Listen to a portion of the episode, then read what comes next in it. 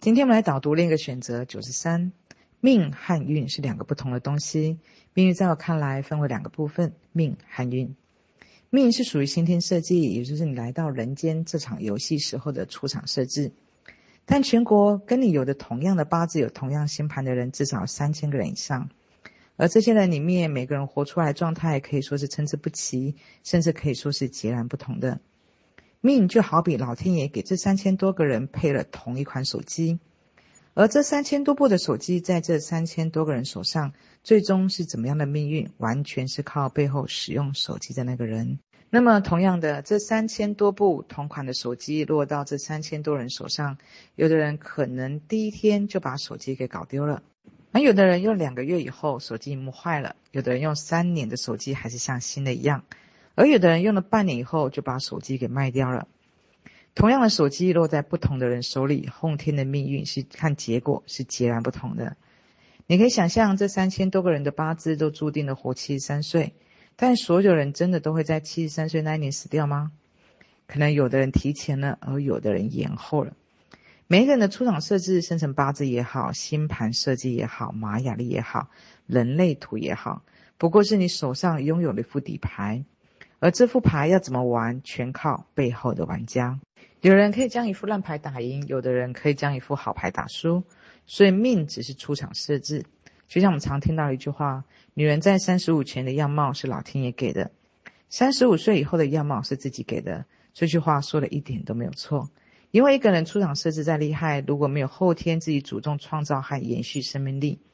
那么先天配备的财富消耗完以后，也就所剩无几了。同样的，先天配备再差，后天如果主动创造，那么属于自己的人生才是真正的开启。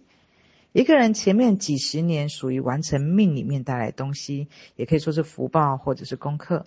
而后面则是在消耗福报、接纳了功课以后，开始开启属于自己的人生。那么命跟运又是什么样的差别呢？那么运又是什么呢？在我看来，运掌握在自己手里，好运坏运并非天上掉下来馅饼，或者是在地上踩到狗屎那样的表浅的理解。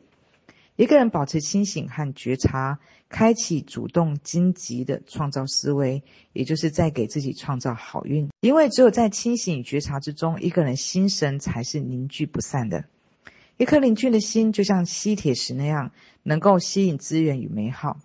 而且外在所有课题与心神散乱有着密不可分的整体关系。一个人保有清醒与觉察，心神才不容易散乱。心散就会投射，投射意味着某些地方失去觉察，失去觉察这些地方就会将自己散乱的那个部分投射在外面，变成剧本演给我们看。所以提醒我们自己看守自己的心。而坏运的本质是痛苦，痛苦的本质是心神散乱、意识混沌，活在无意识的状态之中，失去了觉察。一个人如果想要怀孕，就想办法把自己搞得混沌昏沉，比如每天睡大觉、酗酒、作息混乱、暴饮暴食、停止运动、熬夜伤身，这样子你很快就可以把自己搞得浑浑噩噩。以后再清晰的头脑也会变得混乱。再有智慧的人也会开始迷糊，而再自信的人也会开始自我怀疑了。一个人的意识混沌，内在失焦了，就容易做出许多错误的判断，导致许多问题的产生。同样，各种的猜忌、卑微、患得患失、恐惧、彷徨都来了。也许你不确定怎么样让自己变得更为清醒，但若让自己变得更为混沌，这些方法你是可以参考一下的。坚持一段时间，再觉悟的人也能够让你退转。这时候想起了济公所说的“酒肉穿肠过，佛祖心中过”，但后面这两句话才是重点。世人若学我，如同进魔道。换而言之，再好的命也经不起混沌，再差的命也会因着清醒和觉察，被注入全新的生命力而得以重新再创造。嗯，不知道大家听完这一篇文章的内容以后，对命运有没有更为全面的理解？嗯，对我自己本身，在我一次次在呃每一篇的朗读，呃另一个选择的过程之中，我就好像无形之中有在学习了一遍。虽然其实这边，呃 TOC 来说，我其实应该已经看了一两遍了，但我觉得很有趣的一个点是，诶，我在朗读的过程中又感觉好像是我之前在看的时候，其实又没有看清楚了很多的一个地方。这时候你就会感觉到，其实我们人生每一个人他的覆盖的一个效果，这个程序的一个淹淹没，它是多么多么的一个快速。所以这也我自己感觉，其实清醒的觉察，它是需要去设立目标的。就像我们刚才上一节说的，其实呢，我们要主动的去安排很多的一些主动在生活中的也可以开始的一些训练，就像身心的一个训练，可能是冥想，可能是运动。而最重要，其实我们是要保有一个目标，就是像你要保有一个期待自己要一个什么样的生活，期待自己想要一个什么样的工作，期待自己要成为一个什么样的一个状态。因为有一个目标以后，你的清醒与觉察，它才会有一个。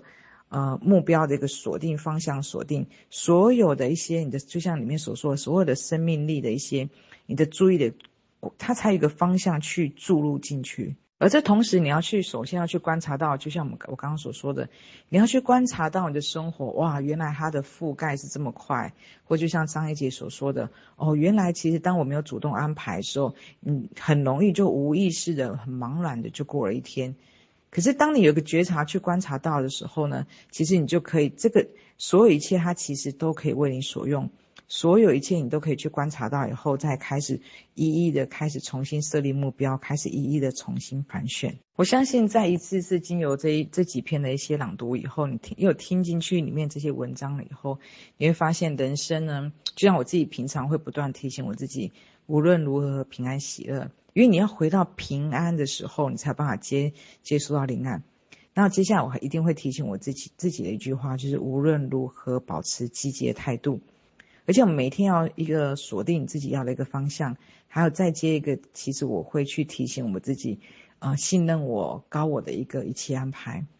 其实，在游戏的这个阶段，保持信任是非常非常核心的一个状态。因为这个剧本它无时无刻的在高低的一个起伏，所以保持信任可以帮助你在低频的时候可以保持再回到一个平安的一个状态。而且你可以发现，其实无时无刻你都是可以选择的。你可以选择信任，你可以选择平安，你可以选择主动的去创造。我们其实是皆有不断不断的观察，不断不断的选择，去发现原来我们一直都是自由的，一切一直都是我们的选择。也就是说，就像里面这篇文章，或是这面主题，我们每一个人都在不断的去选择另一个选择。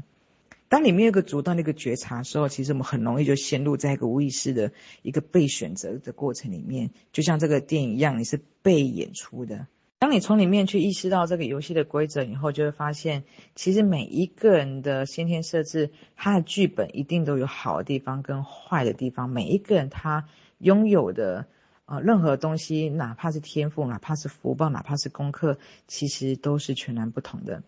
所以重点其实不在于我们这个剧本，我们选定了这个游戏以后进去的一些配备或者是剧本，而是我们要保持清醒，要凝聚心。当你可以清醒的时候，无论再好再坏的牌都你都可以拿在手中，可以有一种清醒的一个意识去游戏这个人间。